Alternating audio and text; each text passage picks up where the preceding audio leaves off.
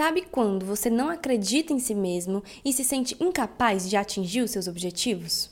Nesse vídeo, nós vamos conversar sobre a importância da autoestima para os estudos e eu vou trazer para você quatro dicas para te ajudar a elevar a sua autoestima. A autoestima é a opinião e o sentimento que cada um tem acerca de si mesmo. Ela começa a se formar na infância, a partir de como as pessoas nos tratam, a partir do que as pessoas nos dizem. Ou seja, as experiências que você vivenciou no passado exercem uma influência significativa na forma como você se enxerga. Uma pessoa com autoestima elevada tem uma visão positiva de si mesma. Os seus pensamentos em relação a si são positivos. Ela acredita em si, acredita na sua capacidade de vencer obstáculos, embora saiba das dificuldades que poderá enfrentar. Ela sabe lidar com as suas limitações e não se tortura com as suas falhas.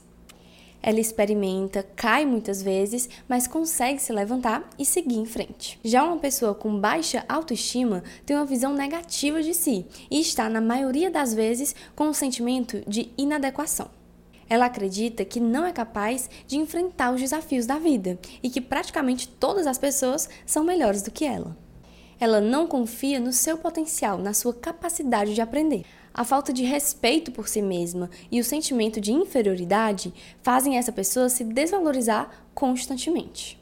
Tudo isso pode gerar muito sofrimento e pode ser paralisante. Ou seja, pode dificultar que essa pessoa haja em seu próprio benefício.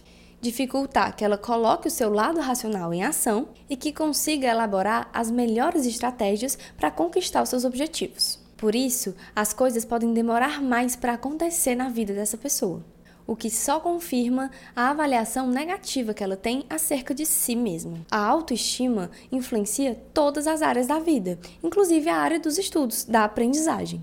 Essa área é perpassada não só por aspectos cognitivos, mas também por aspectos psicológicos, sociais e culturais.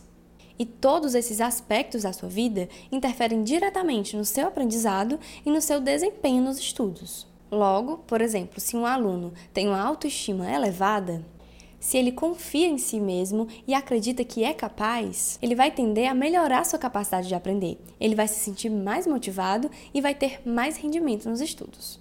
Porém, se um aluno apresentar baixa autoestima e falta de confiança em si, se considerando incapaz, ele irá se comportar de modo a assumir de cara o fracasso e a reprovação. Ele vai se sentir desmotivado e vai tender a aprender menos, a render menos nos estudos. Dito tudo isso, a boa notícia é que é possível a qualquer momento reconfigurar a sua autoestima e trabalhar para elevá-la.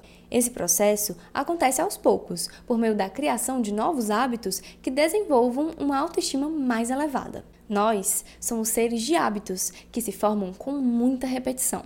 Então, é preciso insistir e repetir quantas vezes forem necessárias, até que isso faça parte naturalmente da sua vida. Para te ajudar nesse processo, eu vou trazer para você quatro dicas. Primeira dica: aceite os seus erros, as suas dificuldades e as suas limitações. Lembre que você é um ser humano com habilidades e dificuldades, com capacidades e imperfeições. Todos nós estamos em desenvolvimento, ninguém é perfeito. Se perdoe por errar e tente aprender algo com as suas falhas. 2. Não se compare com os outros. Cada pessoa é única e tem um caminho único para percorrer. Trabalhe para melhorar em relação a si, seja a sua própria referência. 3. Procure administrar as críticas. Nós vivemos em sociedade, portanto, nós estamos sujeitos a ouvir críticas. Algumas delas podem ser bem construtivas e podem ser determinantes para o seu crescimento.